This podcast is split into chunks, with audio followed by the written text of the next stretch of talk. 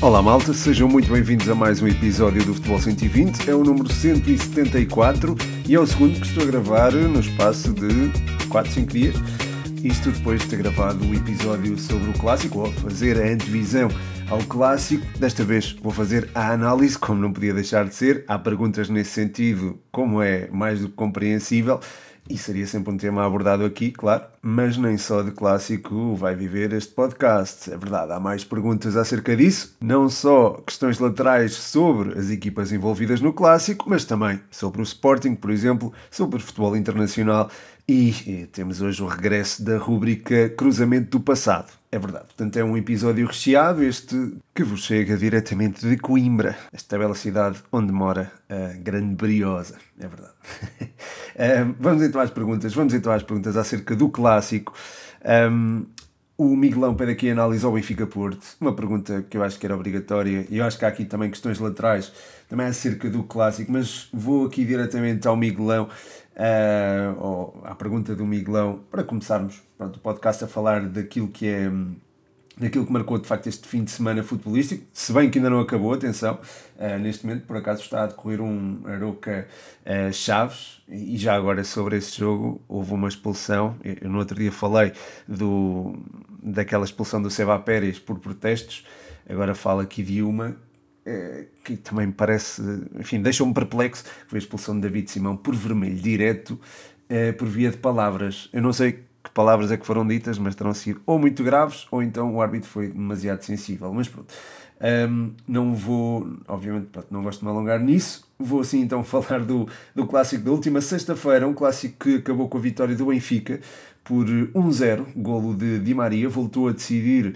eh, depois de já ter decidido eh, na, na Supertaça, parece ter uma atração especial para jogos decisivos, já sabemos do seu historial nas, nas finais, não é? Por exemplo, marcou na final do Mundial, acabou também por marcar na final da Copa América, enfim, uh, Di Maria tem, tem tendência para estas partidas, tem tendência para aparecer nestas partidas. Não foi, e porém, a meu ver, o melhor jogador em campo, esse aí foi João Neves, fez um jogaço impressionante, um, mas, mas já lá vou, já falo mais sobre o João Neves, até porque há perguntas uh, especificamente sobre ele. Portanto, há aqui um espaço reservado exclusivamente ao João Neves.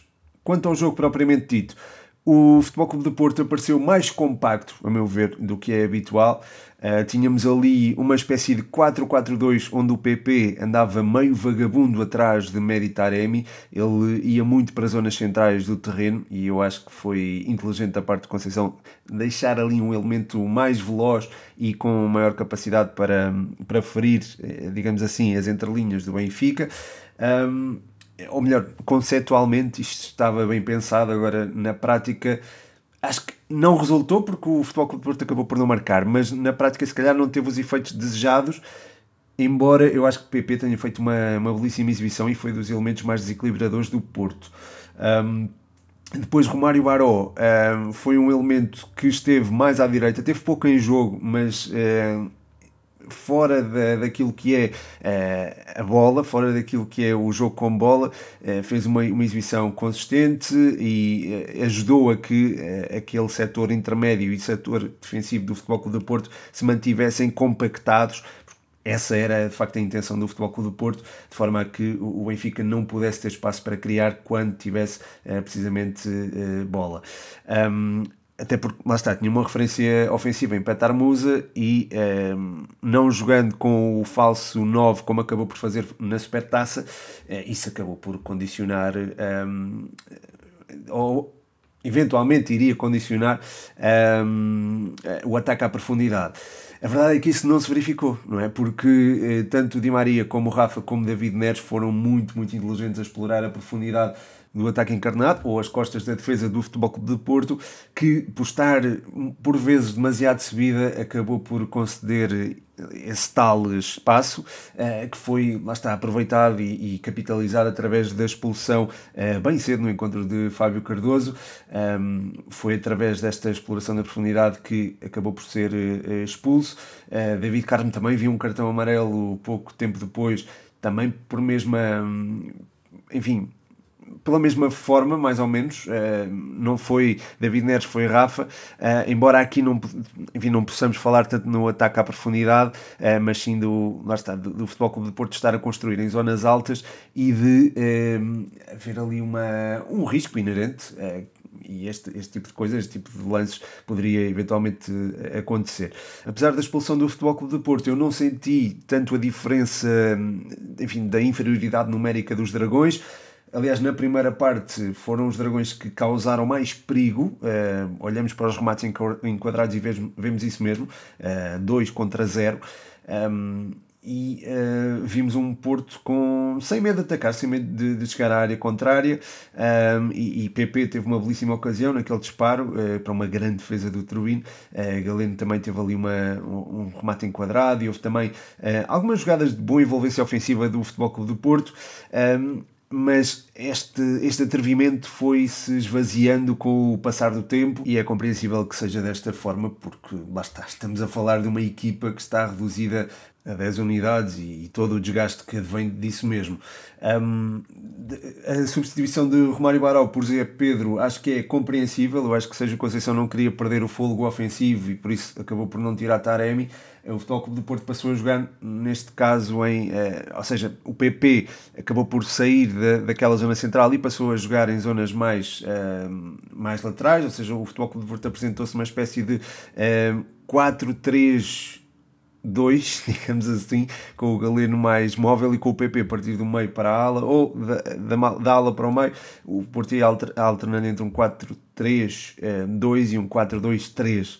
Um, a equipa não ficou desequilibrada, surpreendentemente. Eu acho que isso também há aqui muito papel do, do treinador e da, daquilo que, que a equipa uh, tem previsto para o jogo, e, e, acho que há muito mérito nesse sentido. Porque Stefano Eustáquio e Alan Varela estiveram muito bem um, neste, neste particular, a equilibrar a equipa uh, e a, e a mantê-la compacta, digamos assim, uh, pelo menos até. Quer dizer, eu acho que o, Futebol Clube Porto manteve-se contacto ao longo, uh, compacto ao longo do encontro, mas uh, na primeira parte isto foi por mais evidente e até sofrer o gol eu acho que o Benfica também sentiu dificuldades precisamente por este, este alinhamento entre o Alan Varela e o uh, Eustáquio. Um, de qualquer forma, a segunda parte começou com o Benfica mais atrevido, o, o João Neves uh, passou a ser o único médio de cobertura, o Coxu apareceu mais solto, mais junto a, Rafa Di Maria e David Neres e Petaramusa também. Um, e a partir daí o Benfica conseguiu ter bola no, no meio campo contrário, conseguiu assumir mais a partida, eh, não que fosse, atenção, e volto a referir, não que fosse por mais evidente o domínio dos encarnados, mas via-se que, uh, via-se que estava, uh, estava à procura de, de outro resultado e via-se que estava à procura de, de, capitalizar uma, uma hipótese de ouro, de, de saltar uh, para na altura a liderança do, do campeonato. Um, a equipa apresentou-se bem, as dinâmicas entre David Neres uh, e Rafa, Coxu e Di Maria foram funcionando muito bem, mas sem João Neves eu acho que isto não funcionava, muito honestamente. João Neves foi ali um pêndulo do meio campo do Benfica, sempre um bocadinho mais encostado à direita, também para dar ali cobertura ao Di Maria, que é, que é alguém que não tem tanto compromisso defensivo quanto, ou pelo menos aquilo que foi apresentado por David Neres no jogo frente ao Futebol Clube do Porto Aliás, eu acho que já eu vejo eh, cada vez mais um compromisso defensivo do, do David Neres ou um, compromisso defensivo crescente à, à, medida que o tempo vai passando. Um, e a meu ver é, é um dos jogadores mais desequilibradores do Benfica e um daqueles que mais oferece ao jogo. Está equiparado, acho eu, uh, com Di Maria e com o Rafa quanto relativamente ao elemento que mais influência ofensiva tem na manobra da equipa. Uh, quanto ao, ao, jogador mais influente do Benfica neste momento, parece-me, e, depois do jogo frente ao Futebol Clube do Porto e também um, do jogo frente ao Portimonense, é, esse jogador parece-me ser um, João Neves. Uh, mesmo frente ao Salzburgo também fez uma exibição um, de encher o olho, jogou por mais do que um jogador, mesmo frente ao Futebol Clube do Porto também, e frente ao Portimonense, atenção, eu sei que ele entrou depois do, ou não foi titular, mas um, apresentou-se na segunda parte como um elemento muito importante para, para a manobra uh, ofensiva e defensiva do Benfica. Uh, esteve particularmente bem e acho que é um jogador que, enfim, uh, já, já vou falar mais especificamente sobre ele. Um, o Benfica chegou à vantagem com um golo de Di Maria. A partir daí o jogo teve uma toada mais morna, tornou-se mais calmo. O Futebol Clube do Porto não tinha tanta capacidade de subida um, e, e, oh, e, lá está. É certo que seja Conceição foi mudando uh, e eu acho que mudou com algum sentido. Se calhar terá demorado um bocadinho a mexer após o golo sofrido também não quis deitar tudo, enfim, não, não quis deitar tudo a perder ao arriscar tudo, uh, mas uh, lá está, não foi propriamente conservador quando trocou Gonçalo Borges por Vendel, nem quando trocou o PP pelo Francisco Conceição, por exemplo. A entrada do Ivan Reimer pelo Alan Varela também demonstrou aqui uh, algum atrevimento e compreendo também esta, esta mudança. Portanto, em geral, foram substituições, a meu ver, acertadas e teoricamente eu acho que tinham tudo para ser acertadas, sobretudo se o Futebol Clube de Porto estivesse com 11, não estando com 11, é, tornou-se mais complicado um, e, e, é compreensível que o Futebol Clube de Porto não conseguisse um, está, aproveitar estas alterações ou fazer com que estas alterações mudassem algo na partida. A meu ver, o jogo esteve, enfim, esteve mais ou menos uh, controlado pelo Benfica, uh, que marcando o, o gol conseguiu uh, ter uma, uma boa gestão da, da partida e acabou, lá está, por levar os três pontos, que no caso de duelos diretos ganham uma importância ainda maior. Uh, o ano passado o Benfica foi campeão com uma diferença, enfim, de um jogo, portanto, eh, um jogo frente ao rival é, é muitíssimo, lá está, é, é muitíssimo importante, até porque aqui também podemos incluir aquela questão do que se fala do Benfica ter algum condicionalismo psicológico quando enfrenta o Futebol Clube do Porto. Pois bem, Roger Schmidt Schmidt enfrentou o Futebol Clube do Porto quatro vezes, venceu três, e eu acho que isso é já uma, uma de certa forma, uma prova da capacidade que o Benfica pode ter para levar a melhor sobre o Futebol Clube do Porto. Fica aqui uma nota mental para os jogadores, para o próprio treinador. Portanto, acho que isto é, vai desenvolver diria, a confiança do, dos encarnados, uh, sobretudo quando tiverem estes duelos diretos que são tão importantes. E é isso. Vamos então às questões laterais, digamos assim, uh, desta, desta partida, ou que estão relacionadas com uh, os jogadores uh, que fizeram parte desta partida, ou o 11 escolhido, vá lá. O André Rodrigues pergunta: Neres e Di Maria no 11, na tua opinião, seria para manter? Ora, aqui está uma boa questão do André, a quem eu mando um grande abraço eu acho que vai depender muito do contexto que o Benfica vai enfrentar. Eu acho que no pensamento de Roger Schmidt esteve sempre o, o explorar a profundidade e apostar na velocidade do, dos seus jogadores. Nesse sentido, o Rafa e o David Neres são exímios e eu acho que isso foi, foi evidente e viu-se na, na, forma como arrancaram faltas não só, pronto, ao Fábio Cardoso e ao David Carmo na, logo na primeira parte um, havendo este espaço nas costas do Futebol Clube do Porto foi eh, muito bem explorado um, havendo compromisso defensivo de todos os envolvidos na, frente de ataque eu acho que é, é, algo que pode ser mantido uh, em, em noutras partidas e acho que até ajuda de certa forma a gerir o balneário, se bem que João Mário não fique propriamente satisfeito, acredito eu. Eh, quando for preciso ter alguma uma maior coesão no, no centro do terreno, eu acho que é, é, é recomendável ter ali o João Mário, uh, às vezes até o Frederic Orsnes, eu acredito que o Orsnes não vai jogar a lateral esquerda a época toda, um, Jurasek, quando tiver recuperado, e o próprio Bernat também uh, deverão assumir aquela posição. O Alexandre Narvá uh, no lado oposto uh, será para manter, acredito. Portanto, acredito que o Orsnes e o João Mário até possam coincidir às vezes em jogos onde seja necessário um meio-campo mais robusto e interiorizar a partir das alas, ou pelo menos haver um deles numa das alas. porém. Di Maria, Rafa e, David Neres aquilo que oferecem, portanto, como estava a dizer, é, é, o tal ataque à profundidade, sobretudo se o elemento, ou se a referência do ataque for alguém que dê eh, compromisso, ou tenha compromisso defensivo para com a equipa, no caso de Petar Musa estamos precisamente perante um caso disso mesmo, um, antes tínhamos Gonçalo Ramos e eu acho que Benfica com Gonçalo Ramos e estes três era, seria muito difícil de travar. Um, assim também será, sem dúvida alguma, difícil travar, embora aqui haja o plus, digamos assim, de termos Petar Musa um, mais interiorizado uh, ou mais uh, recuado e com capacidade para também um, efetuar recuperações uh, de bola em zonas muito recuadas. Nós vimos o croata a fazer isso mesmo durante, creio que durante a primeira parte do jogo com, com o Futebol Clube de Porto, que é de realçar. muitas das vezes ele baixava para que Di Maria Maria, Rafa e David Neres também tivessem a tal exploração da profundidade. Um, havendo esta dinâmica, acho que sim, que isto se pode manter, pode-se manter estes três no apoio ao ponta de lança, mas o ponta de lança não pode ser um ponta de lança uh, de referência, digamos assim, ou um ponta de lança de, um ponta de, lança de área, tem que ser alguém com, com este compromisso do, do Petar Musa. Uh, aliás, não só o Musa, o, o Tank Set também acaba por ter esse compromisso, uh, o Arthur Cabral não é tão disposto a isso e, portanto, nesse sentido, jogando Arthur Cabral, eu acho que ou o Ou Di Maria teriam de sair para entrar João Mário. Uh, jogando Musa, eu acho que há capacidade para ter estes três. E. Um, ehm, também, há outro fator também muito importante, é incluir João Neves neste nível, não é?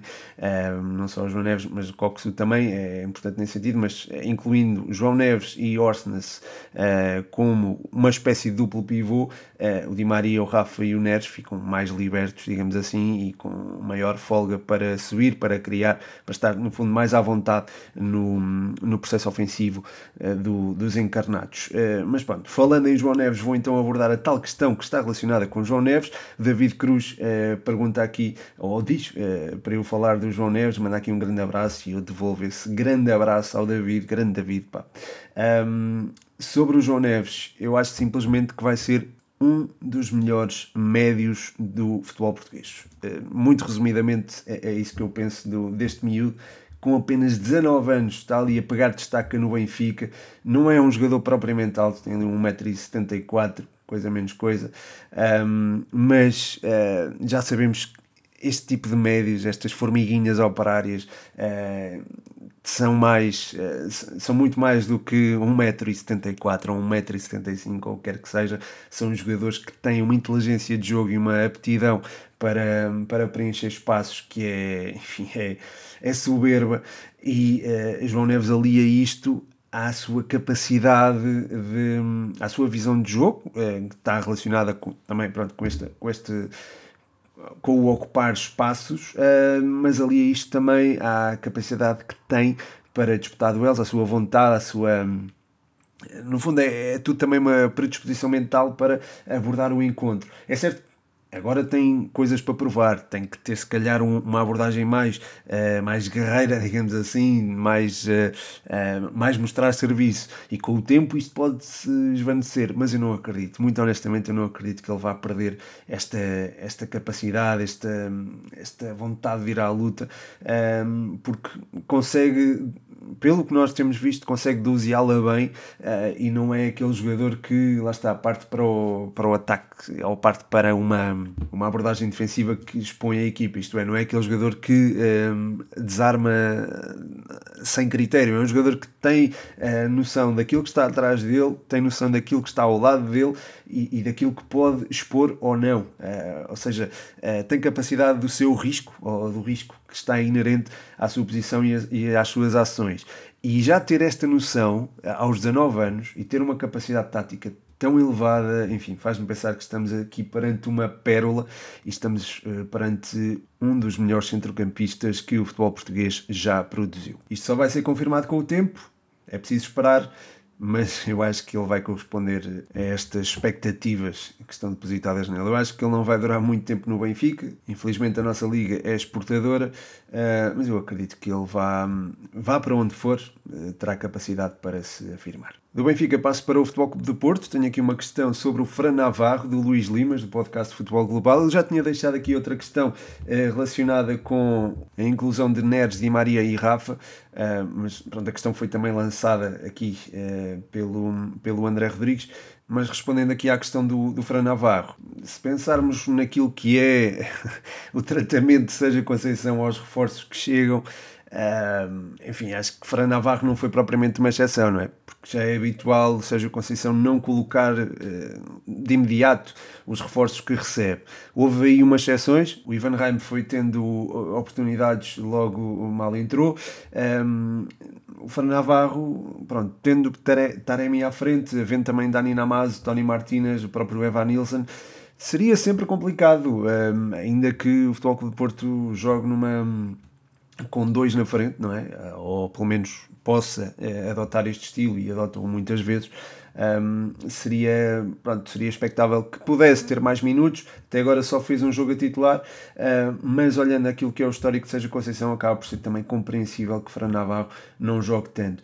Um, o processo ofensivo do Futebol Clube do Porto tem conhecido algumas dificuldades também ao longo deste, desta época. Eu acho que o Fran Navarro não é responsável, antes uh, é mais uma vítima disto mesmo, um, apesar de beneficiar disto, porque o Futebol Clube do Porto não produzindo acaba por ter de ir buscar ao banco e, ele costuma estar lá uh, pronto para tentar dar uma resposta.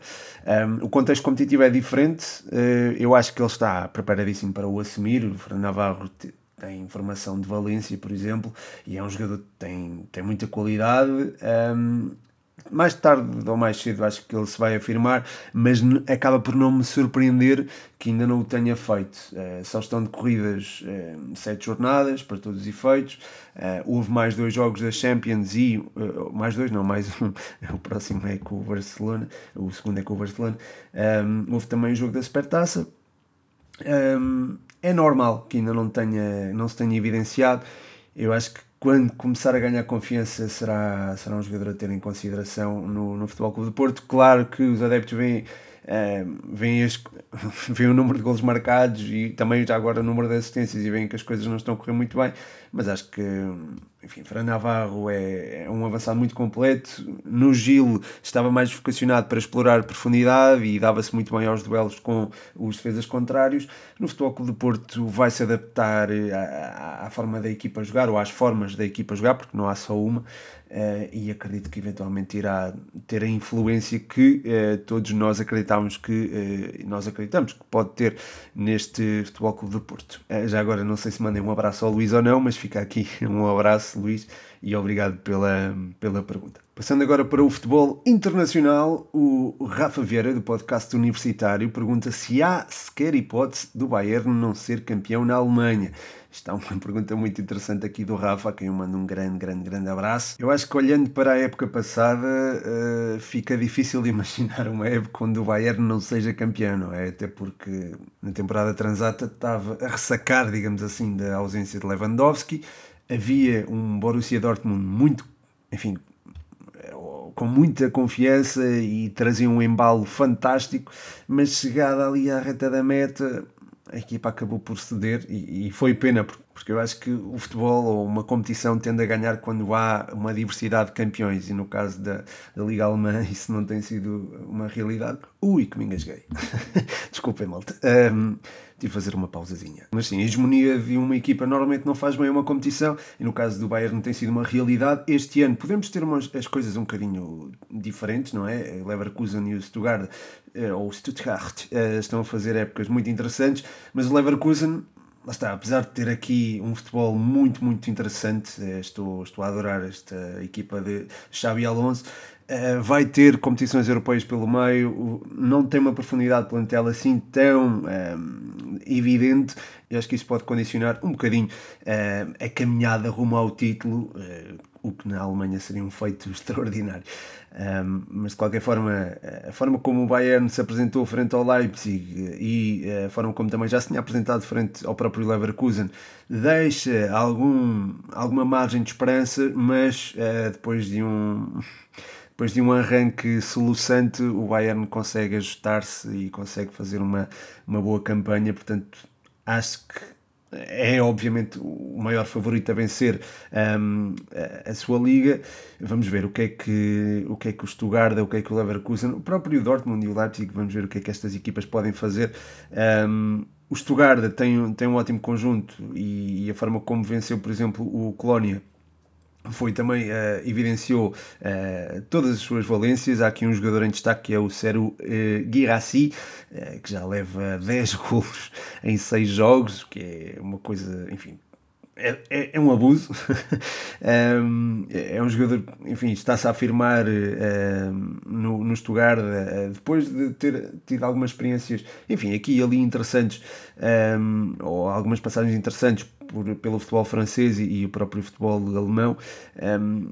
é muito nas asas de Guirassi que, que o Stuttgart se tem, enfim, se tem evidenciado. Uh, neste caso, uh, no último jogo, foi o Denis Undav que, uh, saído do banco, fez dois gols e acabou por inclinar o jogo a favor do Stuttgart. É também alguém que tem uma propensão para marcar golos impressionante, apesar de, atenção, apesar de, eh, por exemplo, na última época no, no Brighton, marcou 5 golos um, em, uh, em 22 jogos na Premier League. Acho que não chegou a ultrapassar os 10 no total. Um, de qualquer forma, é um, é um, jogador a ter em consideração também para o futuro, quando Guirassi estiver uh, um bocadinho mais em baixo. De qualquer forma, eu acho que o Stuttgart não pode, uh, ou não conseguirá, ou não tem capacidade para uh, fazer cócegas ao Bayern Espero estar enganado. Como disse, gosto de ver uh, competitividade ali no, no cimo da tabela e não gosto de ver ligas muito hegemónicas, digamos assim. Mas estou esperançoso, contudo, em relação ao Leverkusen. Uh, cuidado com este Leverkusen, como se costuma dizer na gíria. Esperemos, ou espero que uh, as competições europeias não atrapalhem. Eu há bocado disse Champions, um disparate completo. O, o Leverkusen está na, na, Liga Europa e não na Champions. Peço, peço imensa desculpa. Por falar em equipas fora da caixa que se podem sagrar campeãs, o Eduardo Andrade pergunta se o Tottenham pode ser campeão. Um grande, grande abraço aqui ao Eduardo. Eu acho que voltei a entrar aqui a questão da, das competições europeias, que não são, digamos, um problema para o Tottenham. Um, até agora a equipa tem estado muitíssimo bem, uh, só no jogo de estreia é que não se exibiu ao nível que se calhar esperaríamos, e mesmo assim a segunda parte foi de domínio total uh, frente ao Brentford. Depois disso, houve uma vitória frente ao Manchester United, portanto, um, um rival direto na luta pela, neste caso pela Champions. Um, uma vitória sobre o Bournemouth, por mais evidente, frente ao Burnley a mesma coisa, tremeu frente ao Sheffield, uh, depois conseguiu um empate frente ao Arsenal uh, no Emirates. E, e, foi um jogo onde esteve, esteve particularmente bem a nível defensivo, apesar de o Arsenal trazer, uh, enfim, uh, o arsenal todo, passa a redundância, uh, foi uma equipa que soube controlar o seu adversário e conseguiu ali um empate muito importante no derby de, do norte de Londres. E esta vitória frente ao Liverpool foi arrancada a Ferros e, e, pronto, é daquelas vitórias que dá muita esperança a, aos respectivos adeptos. Uh, está ali pertinho do, do City, uh, a um ponto apenas do, dos Citizens. Uh, aproveitou aqui esta escorregadela no, no campo do Wolves, mas eu acho que o City não vai escorregar muitas vezes mais. É certo que vai ter uma deslocação ao Emirates para enfrentar o Arsenal e nós sabemos que é, é um duelo que pode sim, pode, pode ser muito complicado para os Citizens, apesar de, olhando para o confronto direto entre ambas as equipas, a verdade é que as coisas não, não têm corrido muito bem ao Arsenal, mas eu acredito que o City uh, possa possa ir quebrando aqui e ali, possa dar esperanças aos seus, aos seus rivais, mas a meu ver é, é destacadamente a melhor equipa da, da Premier League, destacadamente se calhar até a melhor equipa do mundo. Um, e pronto, nesse sentido não há muito mais a dizer uh, relativamente às esperanças do, do Tottenham em sagrar-se campeão inglês. Claro que essas esperanças uh, devem ser mantidas ao longo da temporada. Era bonito que o Tottenham também se sagrasse campeão, conseguisse esse primeiro título da história, mas não sei até que ponto é que isso poderá acontecer, precisamente. Uh, pela diferença uh, para uma equipa como, como o City, que está uh, a anos-luz da, da concorrência, digamos assim. O Eduardo deixou também aqui uma questão fora da caixa, perguntou sobre os meus gostos musicais.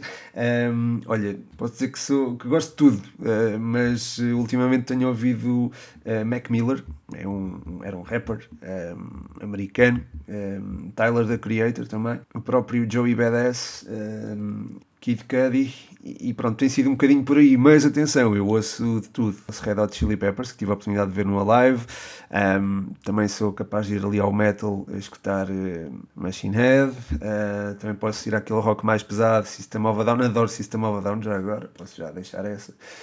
Um, e, e, também a bossa nova e o jazz, também são, são coisas que eu, que eu gosto bastante. João Gilberto, o próprio Tom Jobim, claro, incontornável. Um, Lightning Hopkins, embora isto seja mais blues. BB uh, King também, também é mais blues do que, do que outra coisa, uh, mas, por exemplo, John Coltrane, no que toca ao jazz, também é um artista. Um artista, sim, um artista de quem eu gosto bastante.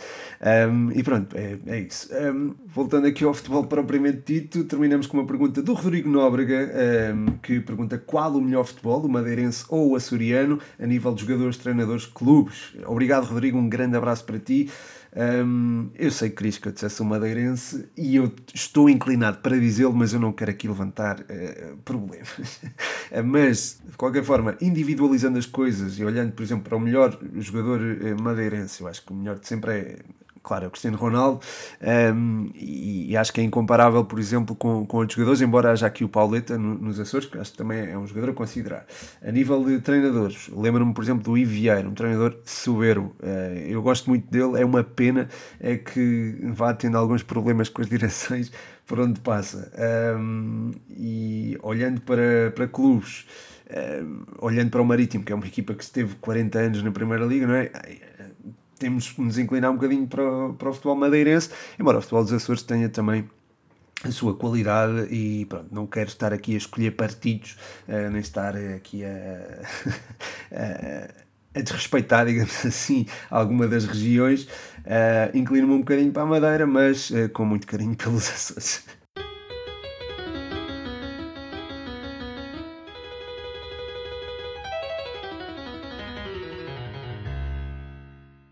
E este jingle significa cruzamento do passado. Para falar de quem? Para falar de um jogador em particular que eu acho que não teve, se calhar, o reconhecimento devido. Aliás, eh, tento dedicar esta rubrica a esses, eh, esses atletas, digamos assim. Um, este em particular eh, fez 194 golos na sua carreira, terminou a, a, ao serviço do comércio e indústria, marcou 5 golos em 9 jogos ao serviço desta equipa. Um, antes disso, notabilizou-se ao serviço do Vitória Futebol Clube, Vitória de Setúbal. Um, fez também uma ótima temporada no Belenenses, que o levou para a Liga Espanhola, uh, para o Levante. Depois regressou precisamente para o futebol português, eh, nomeadamente para o Sporting Braga, onde também eh, deixou a sua marca ao serviço dos Minhotos, marcou 29 golos em 3 épocas e qualquer coisa. Regressou ao Vitória, foi para Angola jogar no Cabo Corp, marcou sempre 15 ou mais golos ao serviço daqui dos angolanos. E uh, depois disso fez ali uma perninha, digamos assim, ao serviço do Vitória, uh, 23 jogos em duas épocas e um golo um, ao longo da sua carreira. Disputou Jogos Olímpicos.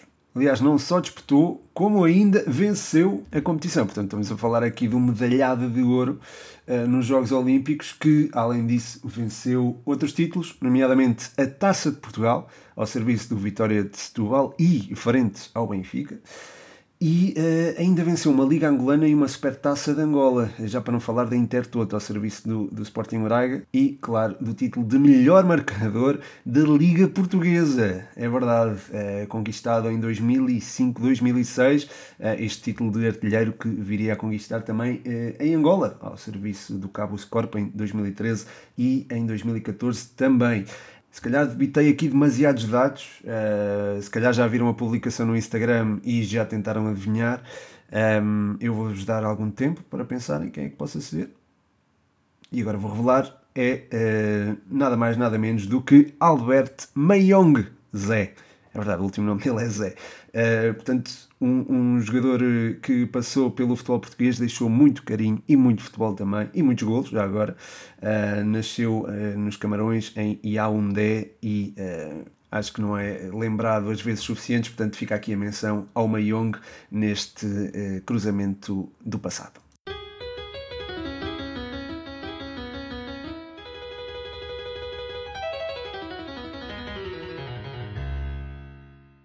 Pronto, chega ao fim mais um episódio do Futebol 120. Espero que tenham gostado. O vosso feedback é sempre bem-vindo, portanto, toca a mandar. uh, estejam à vontade uh, para mandar ou para não mandar, claro. E é isso. Ah, se quiserem apoiar o projeto, é em patreon.com.br futebol 120 eh, já agora, eh, neste momento, estou a ver aqui o Lorient Montpellier e estou a ver que concretizamos todas as tips de hoje. Portanto, foram três tips, três vitórias, é verdade.